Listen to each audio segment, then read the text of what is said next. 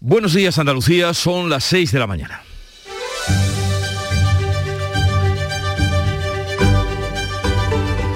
Despierta tu mente, descubre la realidad. En Canal Sur Radio, La mañana de Andalucía con Jesús Vigorra. Llegó el día de decir adiós a las mascarillas. Pero la realidad, casi siempre contraria al deseo y a la norma, es que hoy es el día de la confusión y el desconcierto.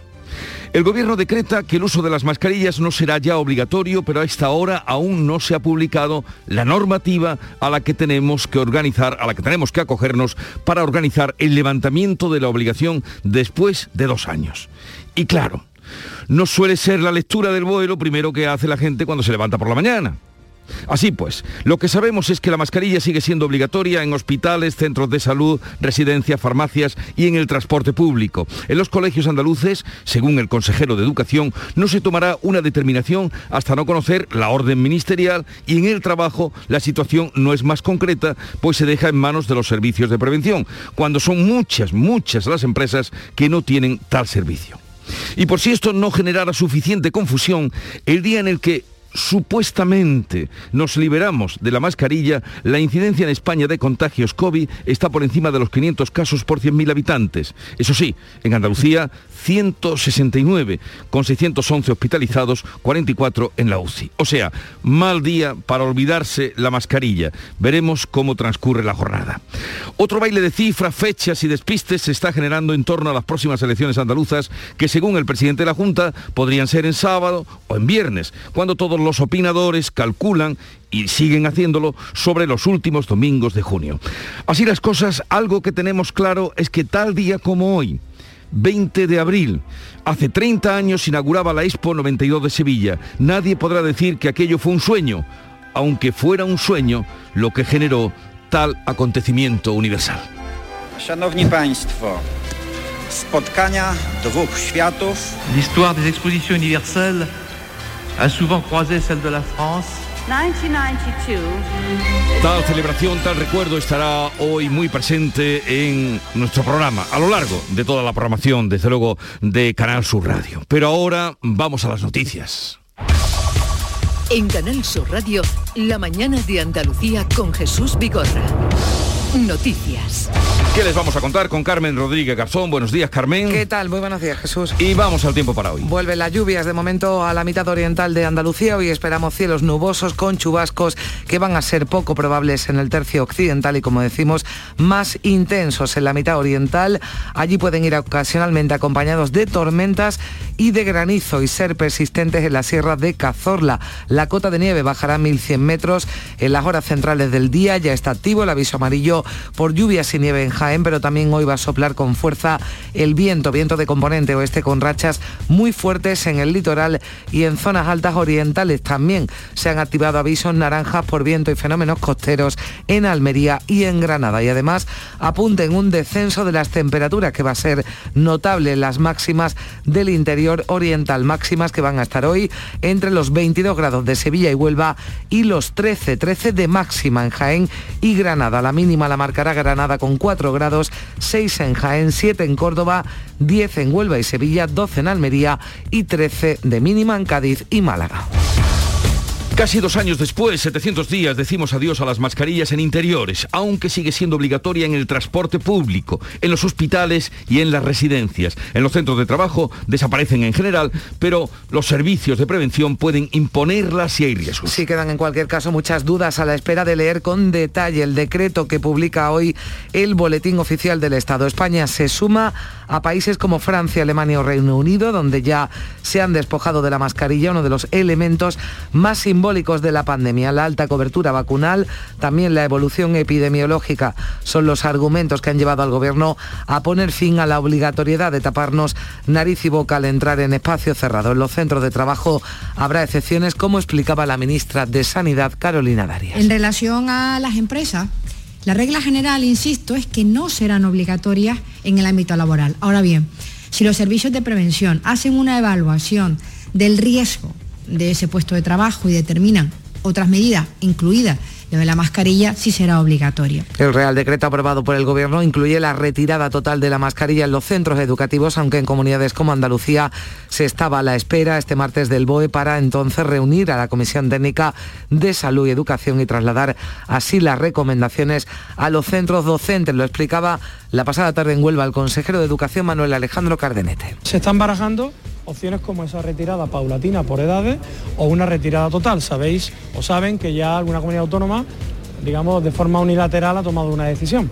Nosotros vamos a esperar que nos dice salud y a partir de ahí tomaremos la decisión y trasladaremos de forma automática e inmediata las mascarillas serán recomendables siempre que nos encontremos con población vulnerable, con mayores de 60 años, personas inmunodeprimidas, con enfermedades de riesgo importante o embarazadas. Y también se aconseja su uso en actos multitudinarios o aglomeraciones. Y seguimos sin saber si habrá adelanto electoral en Andalucía, porque el presidente de la Junta introducía este martes una novedad en el debate, abriendo la posibilidad de que se celebrasen un día distinto al domingo. Juanma Moreno asegura que sigue inmerso en un periodo de reflexión, pero también que pronto va a dar a conocer cuándo será la cita con las urnas. Atendiendo a sus palabras, se inclina al presidente porque sean antes del verano. Eso obliga a convocar o el domingo 19 o el 26, pero podría decidirse a elegir un día entre semana, fórmula que ya aprobó la Comunidad de Madrid Isabel Díaz Ayuso. ¿Por qué en domingo? Porque un sábado no puede ser. ¿Por qué no podría ser un viernes? Verano hace mucho calor, todo está abierto. Queda muchas muchas cosas por despejar. Desde la oposición vuelven a pedir a Moreno que ponga fin a la espera. El líder del PSOE andaluz, Juan Espadas, dice que no tiene dudas de que van a ser en junio. Esta es una decisión que a mi juicio se toma cuando se dan las circunstancias en las que los intereses de Andalucía o de los andaluces justifican un adelanto sobre lo que debe ser la legislatura ordinaria. ¿no? Eh, por tanto, hay que explicar cuáles son las razones y, en segundo lugar, hay que tomar la decisión y ejecutarla. El presidente Pedro Sánchez visita hoy el centro de refugiados de Málaga y en los próximos días irá a Kiev a reunirse con el presidente ucraniano Zelensky. Sigue los pasos de otros líderes europeos que ya han visitado la capital de Ucrania durante la guerra. La portavoz del gobierno Isabel Rodríguez no aportaba este martes por razones de seguridad más datos del viaje del presidente, solo que será pronto y que el objetivo es mostrar el apoyo de España a Ucrania. El motivo de la visita tiene que ver con el compromiso de nuestro país, con el apoyo a Ucrania, a la situación que está viviendo, con nuestro rechazo frontal a la invasión eh, de Putin, a esta guerra. Es una manera de mostrar nuestro compromiso con el pueblo ucraniano, nuestra solidaridad con su gobierno, eh, como lo es también la reapertura de la embajada que ayer mismo anunciaba el presidente del gobierno. El presidente que acude hoy al centro de refugiados ubicado en el Palacio de Congresos de Málaga y que se encarga de atender a ciudadanos ucranianos que huyen de la guerra. Abrió sus puertas el pasado 6 de abril. En los dos primeros días concedió más de 3.000 permisos. 56 días cumple hoy la guerra de Ucrania. Mariupol sigue aguantando y Zelensky pide la apertura de corredores seguros para evacuar a civiles. La situación en Mariupol permanece sin cambios. Es muy grave. El ejército ruso bloquea cualquier esfuerzo por organizar corredores y salvar a nuestra gente. Los ocupantes buscan deportar o incluso movilizar a las personas que han caído en sus manos. Se desconoce el destino de decenas de miles de residentes de Mariupol.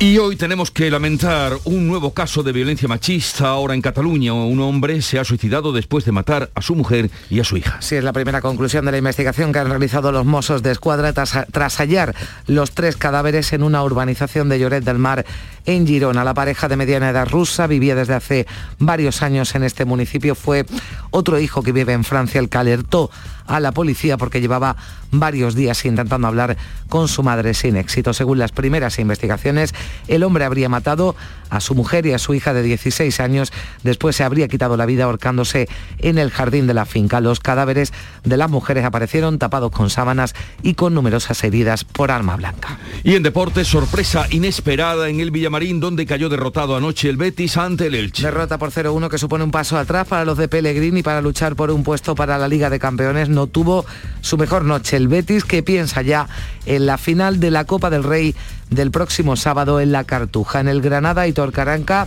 era presentado ayer como nuevo entrenador con el reto de salvar al equipo con solo seis partidos por delante. Hoy debuta en el banquillo ante el Atlético de Madrid. El Sevilla busca volver a la buena racha tras la derrota ante el Real Madrid, aunque afronta el duelo de mañana jueves frente al Levante con varias ausencias de peso. Y el Cádiz, tras la celebrada victoria en el Camp Nou, se prepara ya para el duelo de mañana en el nuevo Mirandilla ante el Atlético de Bilbao.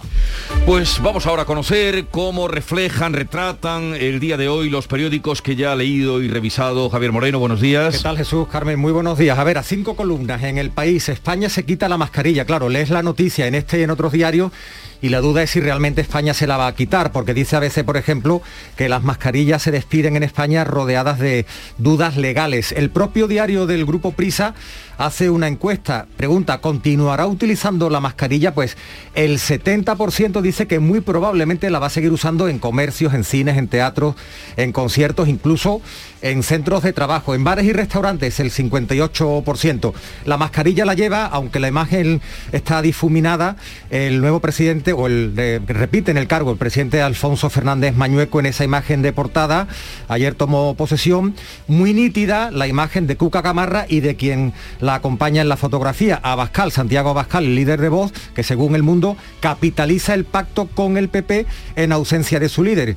Núñez Feijó titular de portada del mundo, que plantea un alivio fiscal a las rentas inferiores a 40.000 euros. También mascarillas en la prensa de Andalucía, por ejemplo, Diario de Cádiz, la mascarilla desaparece el día en que Cádiz suma 1.500 contagios. Y tres apuntes de turismo que me han llamado Jesús la, la atención. En Diario de Sevilla, el ayuntamiento reclama a la Junta que ponga orden en pisos turísticos. Dice que urbanismo quiere que se evite la apertura de más alojamientos en zonas como el centro histórico o Triana. En Huelva Información, este asunto no es de apertura, pero una noticia chiquita que es llamativa. Punta Umbría recibirá a más de 5.000 jubilados austriacos este mes. Siempre hablamos de turistas alemanes, ingleses, pues a Huelva vienen 5.000 austriacos. Y por último, por si quieres darte una vuelta en el próximo Gran Premio de Motociclismo que se celebra en Jerez, el precio de dormir en Jerez en el Mundial, tarifas de 200 a 500 euros por alojarse. Pues anda que lo dormir ante la final de la Copa del Rey también está, está caro, sí, está caro. Hay incluso más caro, ¿eh? Hay incluso más caro. Hoteles a mil euros en Sevilla, pero no hay ni una plaza. Porque, sí, sí, porque afortunadamente pues aquí residimos y tenemos techo. Bien, vamos a ver la agenda informativa del día que nos trae ya Beatriz Almeda. Buenos días, Bea. Muy buenos días. Pues mira Jesús, esto es importante. Hoy se presenta en Algeciras la Alianza Europea para el Desarrollo de los Corredores Ferroviarios. Un proyecto para fomentar las conexiones por tren entre toda Europa y con ellas un transporte de mercancías más ecológico y el desarrollo de pueblos y comarcas. España transporta por ferrocarril menos del 4% de sus mercancías. La línea Algeciras-Bobadilla va a recibir un nuevo impulso. Ojalá que sea así. Además, el Pleno del Consejo General del Poder Judicial estudia su borrador del anteproyecto de la ley trans. Abogan los magistrados por la autodeterminación de género para mayores de 16 años, pero son críticos con la propuesta para menores de entre 14 y 16. Dicen que no resulta adecuada para proteger el interés del menor.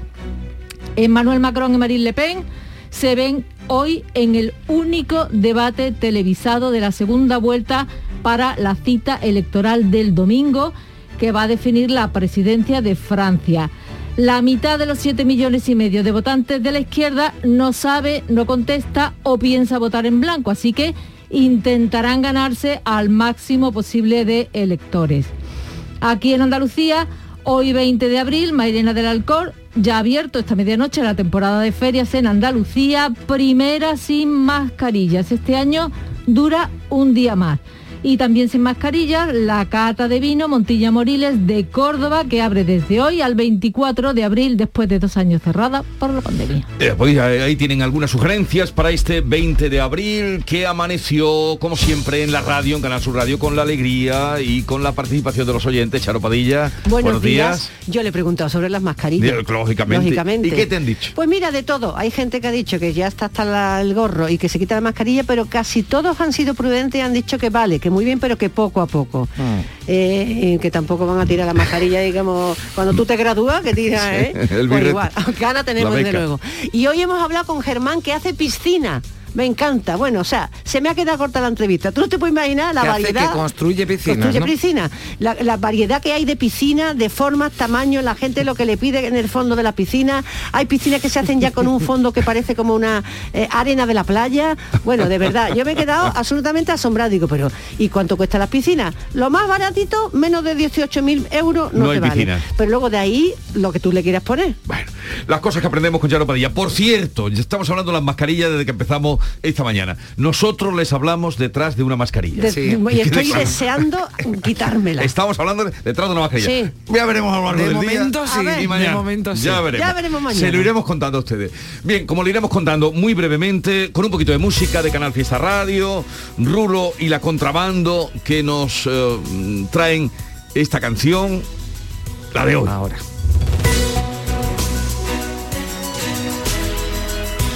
El futuro no creía en nosotros, pero le engañamos al destino. La libertad era una furgoneta, volviendo a casa todos los domingos. 25 años de Pues estos son. Rulo y la contrabando. Dentro de una canción se llama esta historia que cuentan ellos y que nos llega desde Canal Fiesta Radio. Para anunciarles que hoy a partir de las 10 de la mañana vamos a hacer, eh, como no podía ser de otra manera, un recuerdo, eh, mm, no queremos que sea muy nostálgico, sino eh, de lo vivido, ¿no? Sí. De lo vivido. De lo vivido la la, en la 92. Expo del 92. Tal día como hoy. 30 años. 30 añitos. 30 años. Eso ha pasado y ha quedado, pues quedaron carreteras, quedó el AVE y quedó la isla Bueno, de la y quedaron Cartuja. pabellones como el nuestro, Como desde nuestro. el que les hablamos, el De- pabellón de, de Andalucía. desde de- donde les hablamos y luego también daremos cuenta de cómo las personas que trabajan ahí, que son en torno a 24.000 a- cada día en la isla de la Cartuja. Eh, también hoy eh, vamos a hablar de, bueno, haremos un chequeo a partir de las 8 a cómo está comportándose alguna empresa vamos a, a elegir para ver cómo se está comportando eh, el uso de la mascarilla o... Yo creo que costará hoy, ¿eh? El que Va llegue costar, va a costar va decir, costar. bueno, ¿qué hago? ¿Me la quito? No sé, ¿no? Hasta que... Entre otras cosas porque no han dado una Bueno, claro. orden Que, clara por todavía. cierto, estamos a la espera de de, que que, se se, publique. publique. el BOE, el Boletín Oficial del Estado, que ahí vendrán detalles, pero por lo dicho por la ministra, eh, Jesús queda un poco a la decisión de la empresa de los servicios de prevención que tendrán que evaluar si el puesto Sí. de trabajo de cada uno pues se conlleva algún riesgo que obligue, ¿no? O que Sí. le obliga a llevar la máscara. Pero además no todas las empresas, son muchísimas las que no tienen este servicio. A las 11 hablaremos de cambio climático. Ojo, el calentamiento global pone en peligro las pinturas rupestres, nos cuenta Javier Bolaño. Y también hablaremos con Félix Modroño, escritor, el banquero que dejó, bueno, banquero, trabajador de la banca, si hubiera sido banquero no, trabajador de la banca, que dejó su puesto de trabajo por la literatura y que ahora publica Sol de Brujas. Eso hace tiempo que lo hizo, es que lo conocemos porque es un escritor afincado en nuestra tierra. Y terminaremos con el comandante Luis Lara. En un manicomio, todos los locos en fila y el médico que le iba a hacer una pregunta allí para hacerle una prueba dice, a ver, el primero, Emilio, ¿cuánto es 6 por 6? Dice Emilio, 6 por 6, febrero. Dice, anda Emilio, eso te para. Eh, a ver, Gervasio, ¿cuánto es 6 por 6? Y Gervasio ahí, 6 por 6 es 1000. Dice, anda, échate para el lado, Gervasio. Y le llega el tercero y dice, Paco, ¿cuánto es 6 por 6? Paco, venga, que tú lo sabes, Paco. Dice, 6 por 6 es 36, doctor. Dice que el doctor ahí flipando, dice, me deja totalmente ennubilado, ¿cómo lo has sabido, Paco? ¿Cómo has llegado a esa conclusión? Dice, hombre, muy fácil, yo lo que sé es multiplicar febrero por mil. Pero ya llegará eso al final del programa. Ahora la información para que ustedes estén al tanto de lo que ocurre. La mañana de Andalucía con Jesús Vigorra sigue siendo el programa que más audiencia suma a la cadena con 179.000 oyentes según el EGM, lo que le permite mantener su posición de influencia sobre los andaluces. Y todos nuestros informativos crecen. Canal Sur Mediodía crece hasta los 70.000 oyentes. Andalucía a las 2 sube hasta los 38.000. Noticias fin de semana llega a los 50.000 y el Mirador de Andalucía incrementa su audiencia en un 10%. Gracias por confiar en nosotros. Gracias por escucharnos. Canal Sur Radio, la radio de Andalucía. En Vitaldent, este mes, 15% de descuento en tu tratamiento dental. Porque sabemos que tu sonrisa no tiene precio. ¿Cuál? ¿Mi sonrisa? ¿Será la mía? Oye, ¿y la mía? Claro, la vuestra y la de todos. Hacer sonreír a los demás no cuesta tanto. Pide cita en el 900 101 001 y ven a Vitaldent. Chano, ¿nos disfrazamos de factura de la luz para asustar al personal? ¡Tequilla! Con Hogar Solar ahorras tanto que eso ya no da yuyu. ¿Hogar Solar? ¡Claro! No como mi cuñado Alfonso que riega todos los días una lámpara creyendo que le va a crecer una planta fotovoltaica. Hogar Solar, la luz que te ayuda a ahorrar. Ahora mismito voy a ponerme yo la plaquita. En Canal Sur Radio, la mañana de Andalucía con Jesús Vigorra.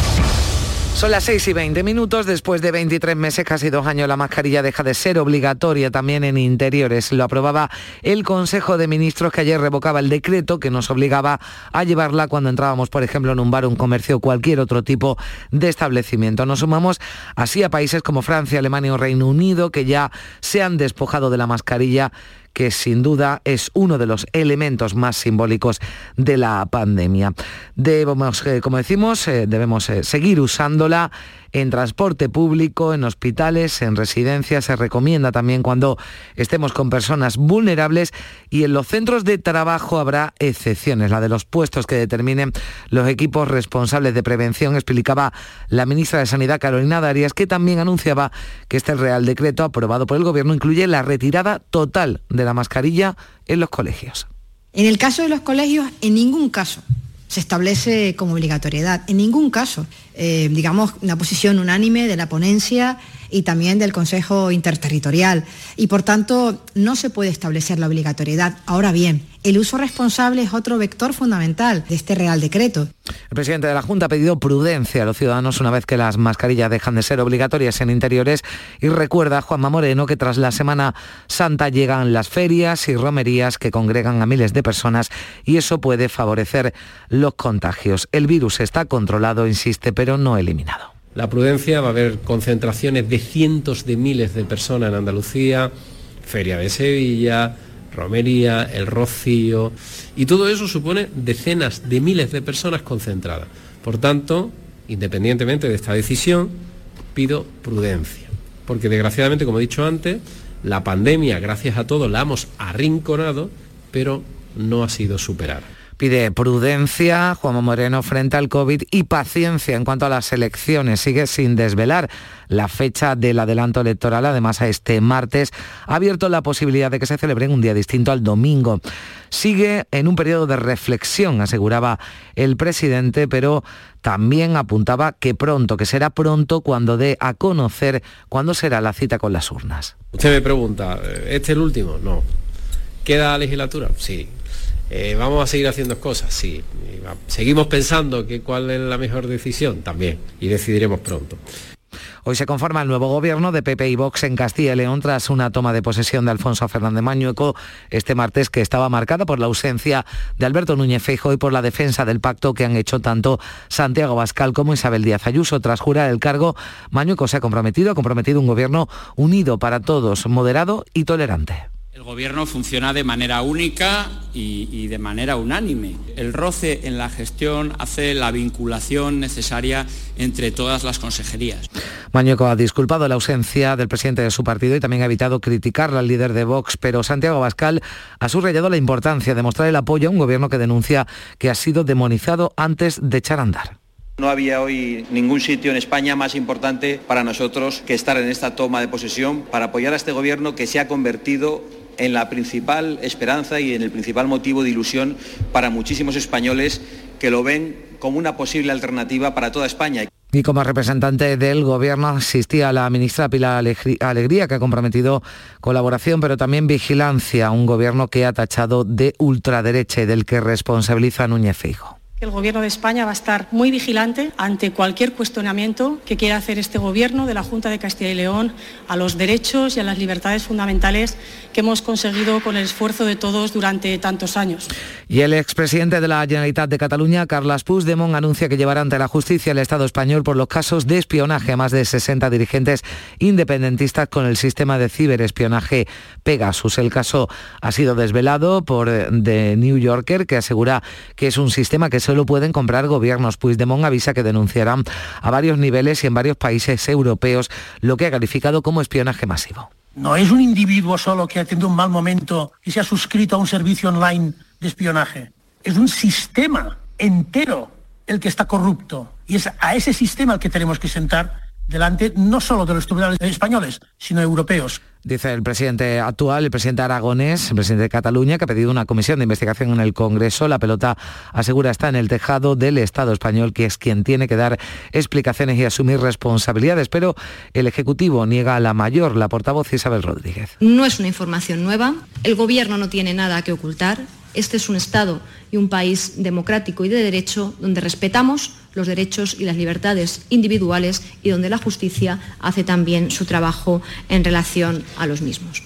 El presidente de la Junta se felicita por el acuerdo para mejorar las condiciones profesionales de los sanitarios andaluces acordado con los sindicatos. Este martes, Juanma Moreno daba a conocer ese acuerdo que calificaba de histórico. Es un avance que va a mejorar las condiciones de 72.000 trabajadores del SAS en toda Andalucía. Las medidas suman 102 millones de euros. Y hoy el líder del PP, Alberto Núñez Feijóo, va a detallar su plan económico ante el Comité Ejecutivo del PP antes de remitirlo a Moncloa este martes mantenía un primer encuentro con los agentes sociales para presentarles las líneas generales de sus planes económicos y escuchar sus posicionamientos. Tanto UGT como comisiones obreras han rechazado esa bajada de impuestos que propone el PP, aunque sea temporal y no generalizada. Comisiones Obreras no comparte ningún escenario de bajada generalizada de impuestos, como ya hemos dicho, por activa y por pasiva. Nosotros estamos en contra de la rebaja del IRPF temporal y en todos los tramos. También si es temporal, también estamos en contra de la rebaja del IRPF. Feijo se ha comprometido a enviarles un documento con propuestas y cifras más concretas cuyas líneas generales se han aplaudido desde la patronal Antonio Garamendi y Gerardo Cuerva. Que hay muchísimo margen de bajada de impuestos en España. Todo aquel que piense que bajando impuestos se genera más actividad estará en la línea que los empresarios pensamos. El Fondo Monetario Internacional prevé un crecimiento de la economía española del 4,8% y esto supone el recorte de un punto respecto a su anterior previsión para este año. La situación económica era analizada anoche en el Mirador de Andalucía por el consejero de Economía Rogelio Velasco. Dice que aquí en Andalucía esa situación está unida a la crisis internacional generada por la guerra de Ucrania cuando aún no hemos salido de los efectos generados por el COVID. Un problema que puede lastrar a la economía es la inflación, para la que el consejero Velasco aboga por políticas fiscales de los sectores que más influyen en esta subida de precios. Lo más sensato es que haya medidas de política fiscal que reduzcan los impuestos indirectos a aquellas actividades que más contribuyen a que se avive la inflación. De una manera, digamos, como quirúrgica, muy, muy focalizada y ayudar para que se reduzcan temporalmente el precio de esos bienes. Hoy el precio medio de la electricidad en el mercado mayorista baja, baja un 24% con respecto al fijado ayer. El megavatio hora costará 85,19 euros, un nuevo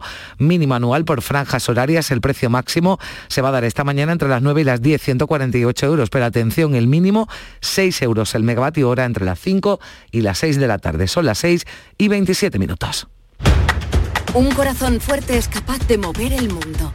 Por eso queremos reconocer con el distintivo Corazón Andaluz a todos los productos, personas y empresas que ponen a Andalucía en marcha. Cuando veas un distintivo Corazón Andaluz, sabrás que ahí hay excelencia y que se consigue desde Andalucía con amor. Donde late Andalucía, Corazón Andaluz, Junta de Andalucía. Y vamos ya con el avance de la información del deporte. Antonio Camaño, buenos días. Hola, ¿qué tal? Muy buenas. Sorpresa inesperada en el Villamarín con la derrota del Betis 0-1 ante un Elche que venía sin nada en juego, con jugadores titulares en el once inicial, porque tuvieron minutos canales Fekir y Juanmi, que fueron de la partida, pero no tuvo su noche el Betis, que tenía la mente puesta en la final del próximo sábado. Para Pellegrini, para su entrenador, esta derrota no merma la moral de lo suyo. No merma la moral absolutamente para nada. Yo creo que estamos conscientes justamente del mismo análisis que ha hecho usted, lo he hecho yo y lo hacen los jugadores también.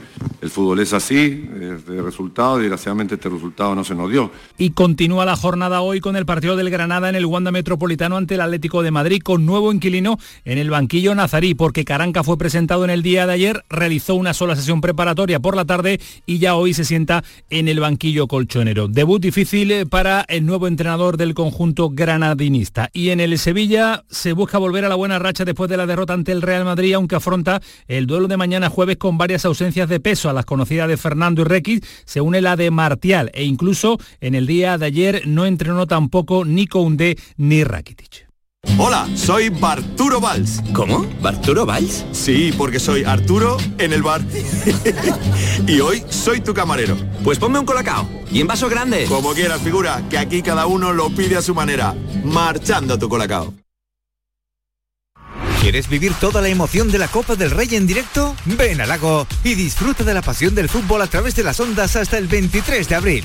Tendremos entrevistas, conexiones en directo desde el campo y toda la diversión que el lago tiene siempre preparada para ti. ¡Te esperamos!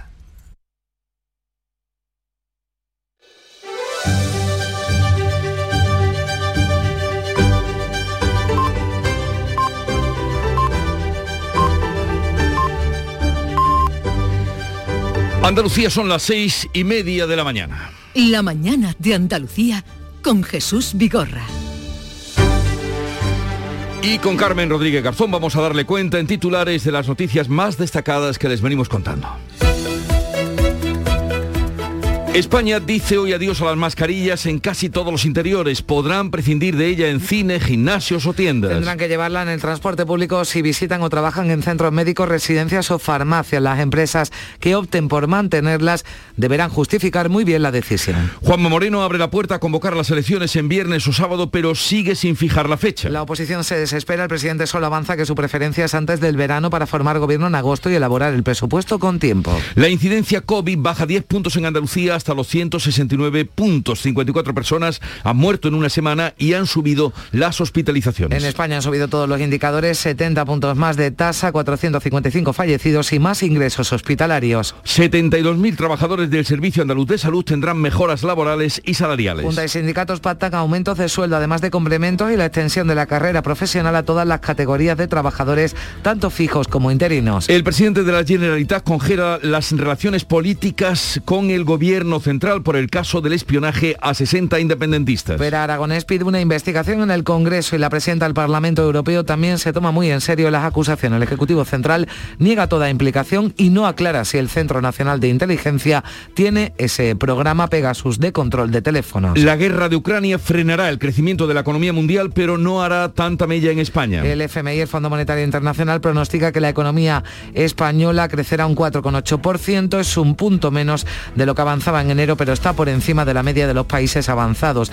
El PIB de Rusia y Ucrania se hunden. 6 euros va a costar hoy el megavatio hora entre las 5 y las 6 de la tarde. El precio medio se abarata este 20 de abril en un 24% hasta los 85 euros, el precio más bajo del año. Y la franja más cara va a ser entre las 9 y las 10 de la mañana, va a costar 148 euros, se debe al menor coste del gas y a un mayor aporte de energías renovables. Por el contrario, la gasolina sube 4 céntimos el litro. Pedro Sánchez visita hoy el centro de acogida de refugiados de Ucrania en Málaga, España ha concedido más de 63.000 permisos de protección temporal. También prevé Sánchez viajar a Kiev en los próximos días para trasladar su apoyo al presidente Volodymyr Zelensky. Nuevo crimen de violencia machista. Un hombre de 55 años ha matado a su mujer de 53 y a su hija de 16 en Lloret de Mar, en Gerona, después de se ha ahorcado. Los cadáveres presentaban heridas de arma blanca. 12 mujeres han muerto lo que va de año a manos de sus parejas o exparejas.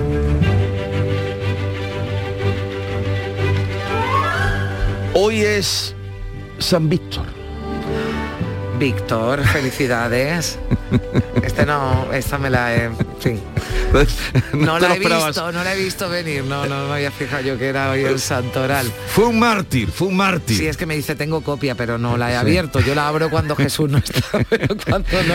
Pues algunos días sí, pero no. Por curiosidad. Víctor, felicidades, que Pues- además, eh, en fin. Fel- Felicidades a nuestro Víctor de la Portilla, eh, algo de, de- de- de su santo, era originario de Mauritania, por eso le llamaban Mauro o le llamaban el Moro, para distinguirlo de otros confesores del mismo nombre, fue cris- cristiano desde su juventud, formó parte de la Guardia Pretoriana y fue hecho prisionero cuando se descubrió que era cristiano y después de soportar crueles torturas fue decapitado en Milán en el año 303 por el, eh, en el reinado de Massimiano, que ustedes saben, los seguidores de esta sección, que era muy terrible. Yo no quería, ¿eh? no quería que el santo mm, Víctor fuera martirizado, pero en fin, eso casi es inevitable en esa eso- época. en esa época, pero luego fue sublimado y subido a los altares. Y hoy solo, porque, porque el, el- el motivo lo requiere, solo una cita tenemos en las efemérides, porque como les venimos diciendo, y luego abundaremos con datos y, en fin, eh, recuerdos, hoy se inauguraba la Expo Universal de Sevilla, 20 de abril 1992, que tuvo un que 15 millones, más de 15 millones de visitantes. Eso de visitantes y casi 42 millones de visitas. Porque claro, muchos repetían la visita. una media de 200, era todo colosal, una media de 237 mil visitas diarias. Eh, Había días con, con colas muy largas Sí. para, para entrar, había horas, horas punta en la que en la que bueno pues eh, se, agru- se agolpaba no muchísima gente sobre todo cuando empezaba la hora nocturna no La Estoy hora ahora el que tenía el pase nocturno no tenía el pase Y- y la fiesta, el la pase parte- de todo el día claro y la la, parte fiesta festiva. los conciertos de la Plaza la, Sony en fin la, la- la- Sí. la cabalgata de Cumedians de cada Sí. día, que era eh, de las carrozas aquellas tan originales Oye, de, fíjate de cómo es el destino, ¿no? Que es San Víctor, que Víctor yo creo que es el que más sabe de la Expo, el que más la disfrutó, de las personas que yo conozco, el que más la disfrutó y tuvo lugar la inauguración Eh, en el día de su santo, así que Eso estaba pactado con Casinello. estaba Eso estaba pactado en con- el destino. sí. Bien, eh, daremos mucho porque todo, todo es colosal. Eh, 31.000 actividades culturales se Mm. produjeron. Eh, vinieron 12 premios Nobel a dar conferencias, entre ellos eh, Stephen Hawking. O sea, era todo, ya daremos cuenta de ello. a lo grande, fue A una grande. exposición a lo grande, sin duda. Chciałem w kilku słowach e, powiedzieć Państwu o sytuacji e, kultury w Polsce. La majestuosa Sevilla, encrucijada de caminos históricos y punto de contacto de cultura y civilizaciones, I have been coming regularly to the Cartuja for the past two years.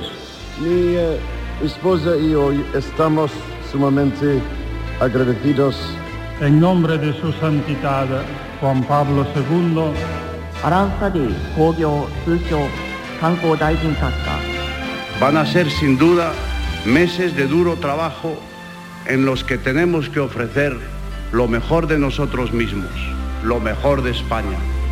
El resultado de este esfuerzo no puede ser otro que el éxito. Queda inaugurada la Exposición Universal de Sevilla. Y la cita algo tiene que ver con eso, porque la verdad es que fue un acontecimiento universal. Para conseguir grandes cosas debemos no solo actuar, sino también soñar, no solo planear, sino también creer.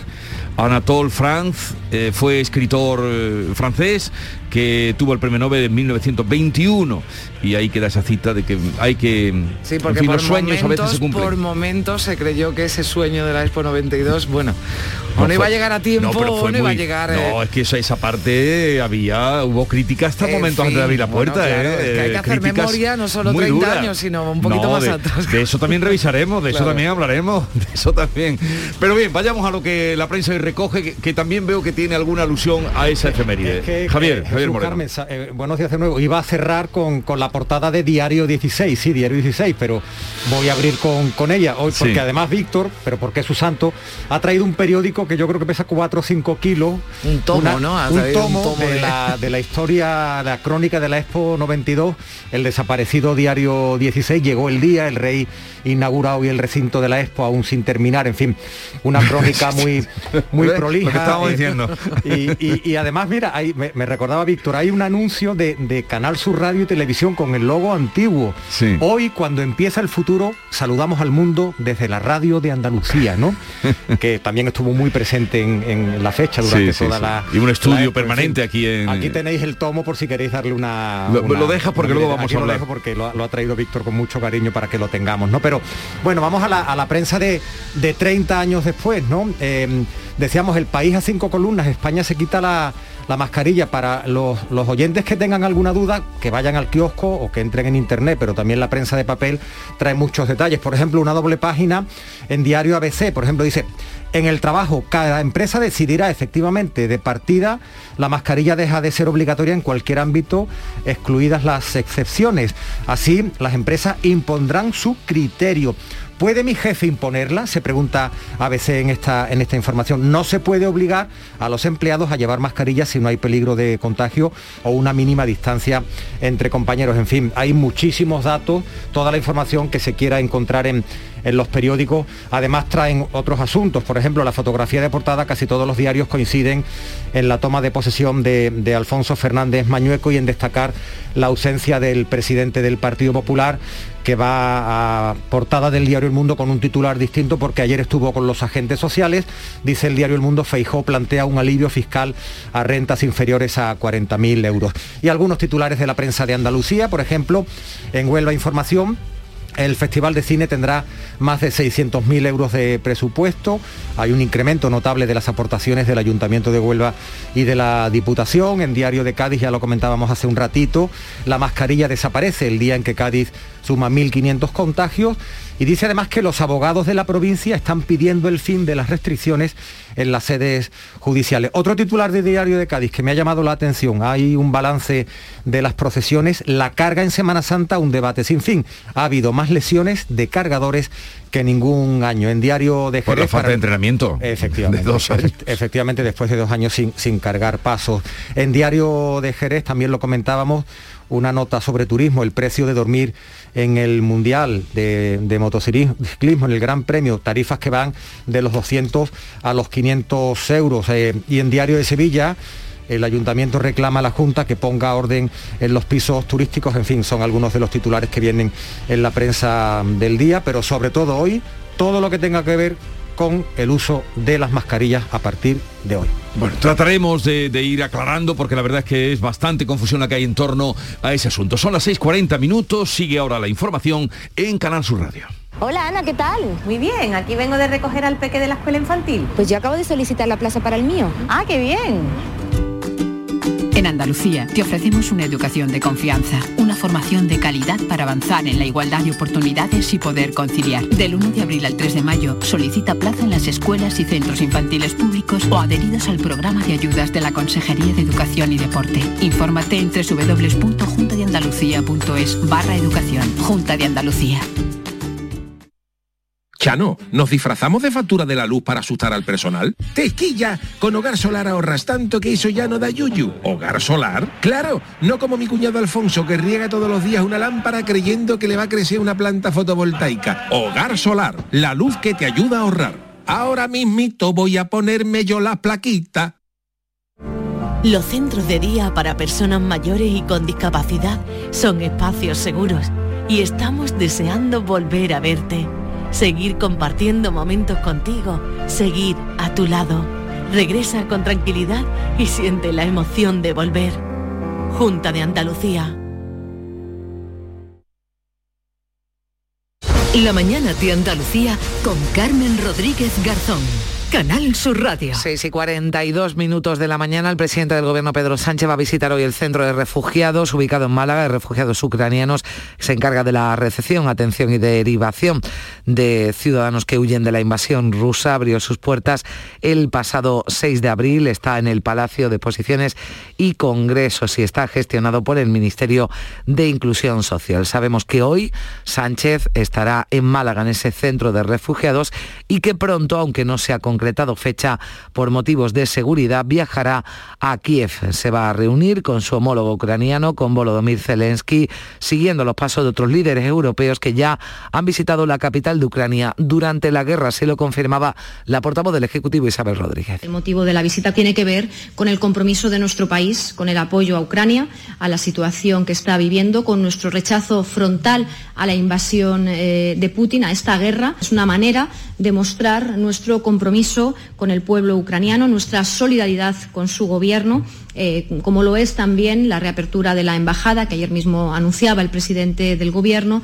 56 días cumple hoy la guerra en Ucrania. El último reducto de Mariupol sigue aguantando al menos mil civiles, mil civiles de todas las edades. Resisten en la planta siderúrgica de Azostal, donde se han refugiado de la última ofensiva rusa y donde hay cientos de soldados heridos. El primer ministro, el presidente Zelensky, ha pedido la apertura de corredores seguros para evacuar a la gente. La situación en Mariupol permanece sin cambios. Es muy grave. El ejército ruso bloquea cualquier esfuerzo por organizar corredores y salvar a nuestra gente. Los ocupantes buscan deportar o incluso movilizar a las personas que han caído en sus manos. Se desconoce el destino de decenas de miles de residentes de Mariupol. Y nuevo caso de violencia machista ha ocurrido en Cataluña. Un hombre se ha suicidado después de matar a su mujer y a su hija de 16 años. Es la primera conclusión de la investigación que han realizado los Mossos de Escuadra tras hallar los tres cadáveres en una urbanización de Lloret del Mar en Girona. Hoy en Madrid la audiencia provincial juzga al exdiputado de Vox, Carlos Fernández Roca, por un delito de abuso sexual. Se le acusa de violar a una mujer que le rechazó de forma inequívoca, según el escrito de la Fiscalía, unos hechos que ocurrieron en noviembre de 2020, cuando llamó a una amiga, quedaron para tomar algo en un bar cerca de la casa de él.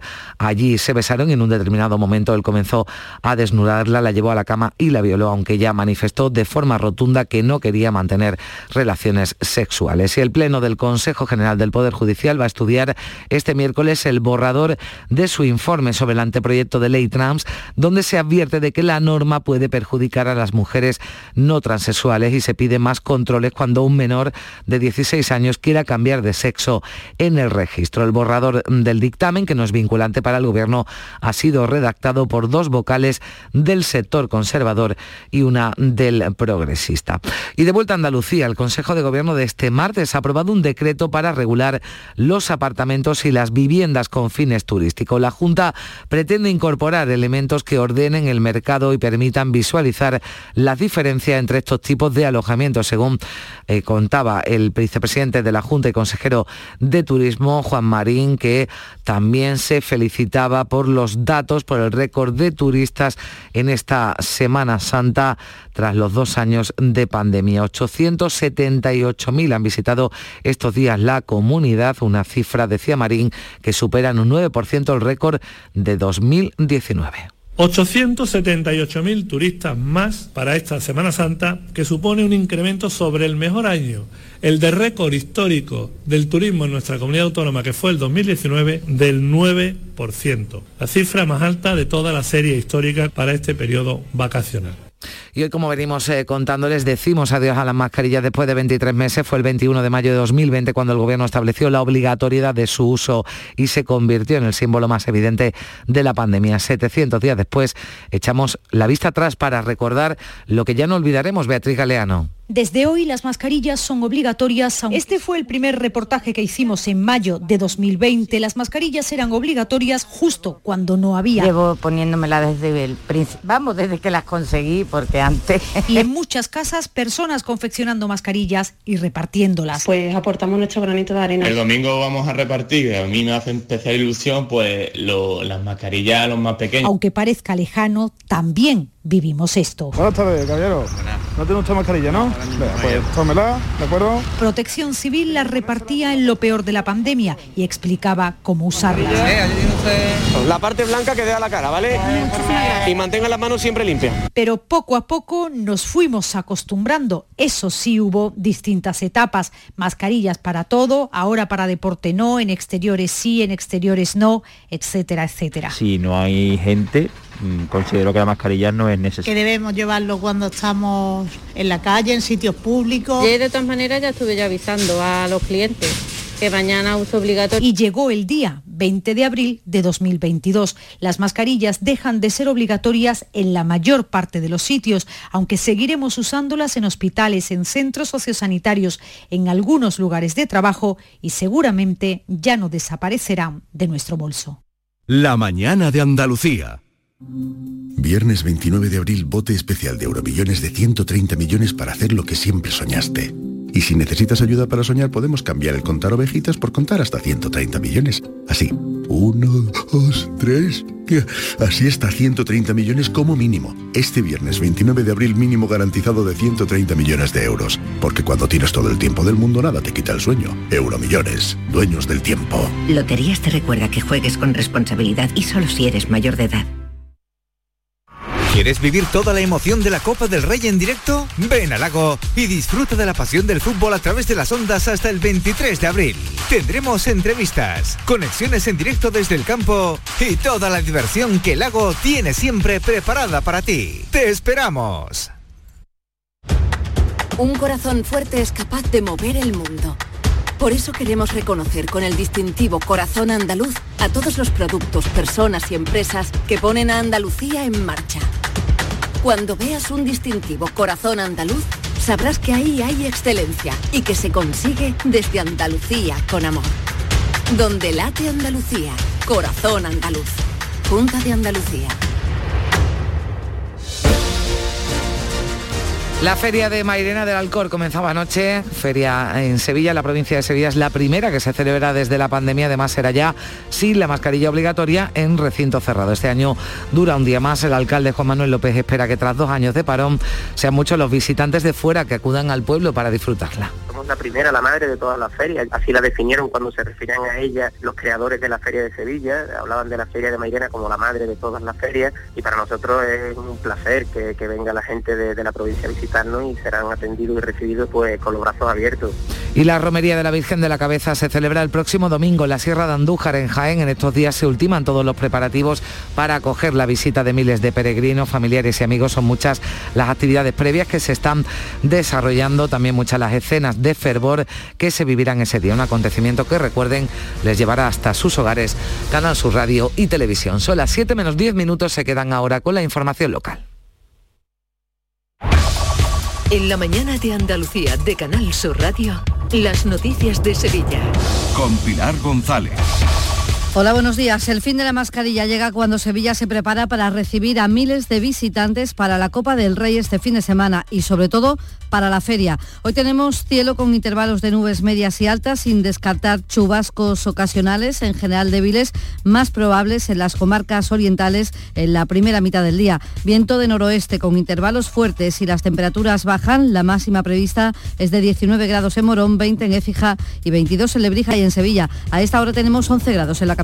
Pero Pepe, Carmen, qué guapísimos estáis. Tenéis la piel perfecta. Sí, hemos ido a Clínica Doctor Ortiz y nos ha aconsejado lo mejor para los dos. Nos han transmitido seguridad y confianza. Son muy completos. Tratamientos de arrugas, rellenos faciales, láser, cirugía plástica, injertos capilares, ginecología. Pide tu cita gratuita en Clínica Doctor Ortiz y siéntete segura en tu clínica estética de confianza. Pacientes reales, belleza natural.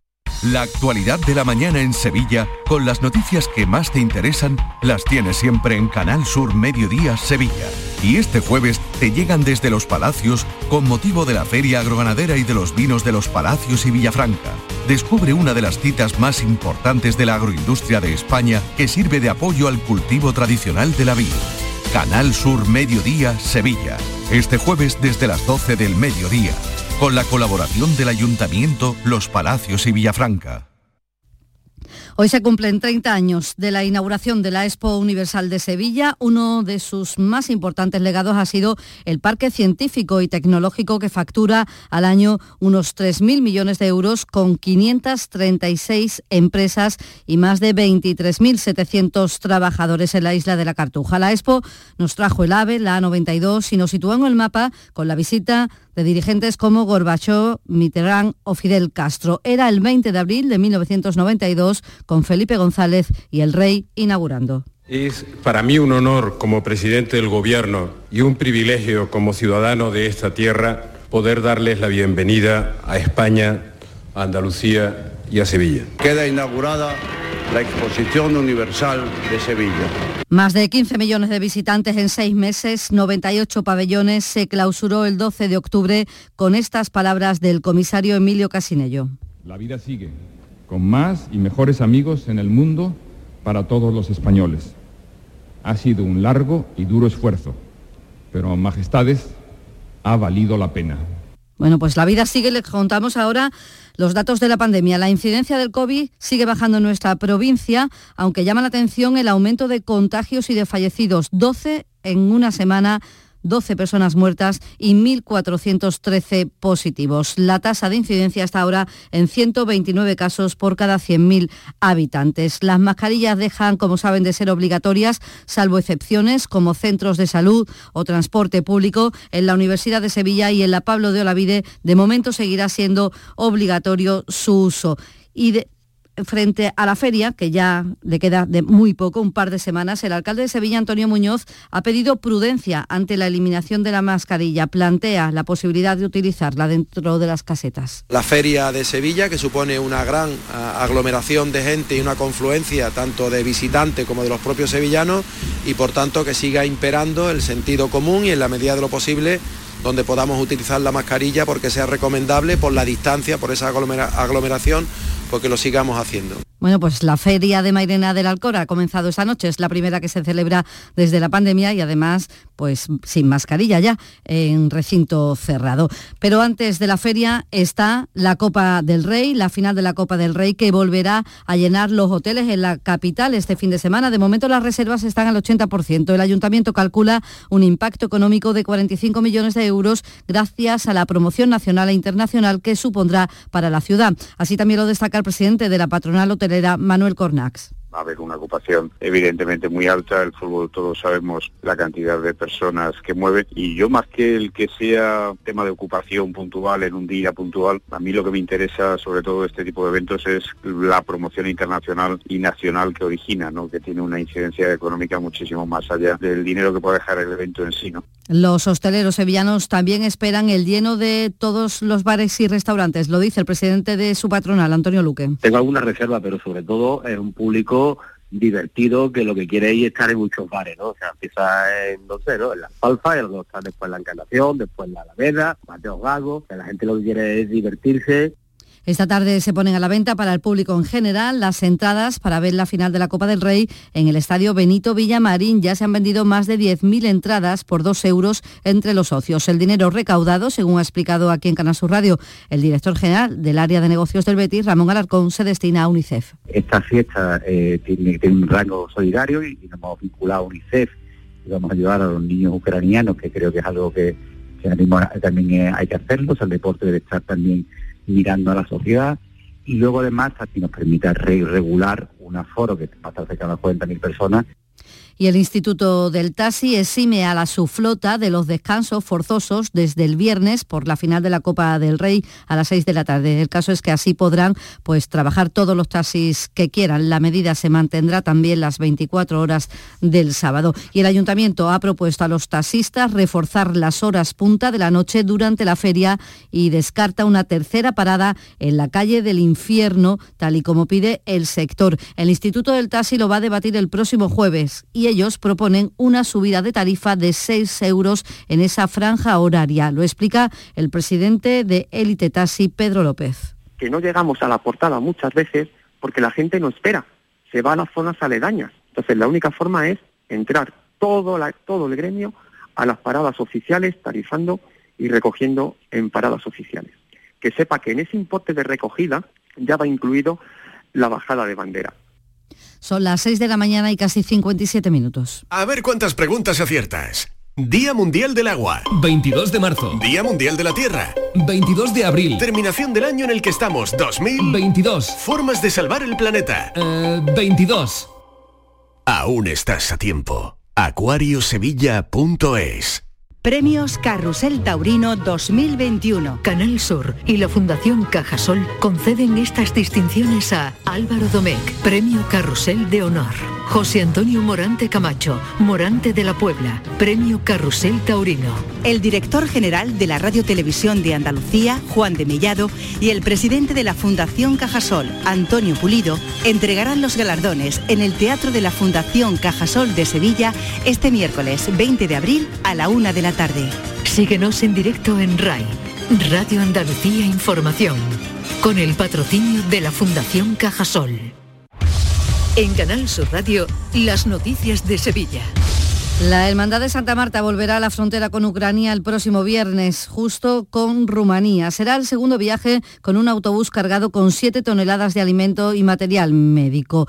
Irán seis miembros de la Junta de Gobierno con el hermano mayor Antonio Tábora, que anoche en el llamador decía esto. Gobierno haremos pues prácticamente lo mismo que hicimos hace un mes, traer personas y llevar material sanitario. Que gracias a, a tanta generosidad y a como la gente se sigue volcando, bueno, pues nos han encomendado este trabajo y mientras haya mm, algo de economía para hacerlo, pues es lo que vamos a hacer, ir a por más personas. Este miércoles se retoman las movilizaciones de los trabajadores del Centro de Menores de los Alcores. La plantilla denuncia agresiones casi a diario desde que la Fundación Diagrama, que gestiona el centro, ha recortado personal especializado en atención directa. Lo denuncia Ángela mm, delegada de personal de comisiones. El presupuesto ha aumentado, que las personas eh, se están lucrando, las personas que trabajan en, en esta fundación se están lucrando con el dinero público y sin embargo mm, nuestra situación laboral es mucho más precaria estamos expuestos a riesgos psicosociales, riesgos físicos y prácticamente es insostenible eh, la situación que estamos viviendo. Les contamos también que el Infoca ha extinguido el incendio forestal de Alanís, que finalmente ha afectado a seis hectáreas y ha ingresado en prisión el hombre que agredió con un arma blanca a una empleada de correos en el polígono sur de Sevilla. Además, la Guardia Civil ha detenido a 11 personas por robar 5 toneladas y media de naranjas en fincas de Benacazón y Aznalcázar que luego vendían en Coria del Río. Habían estado en pleno tratamiento por tanto eran perjudiciales para la salud.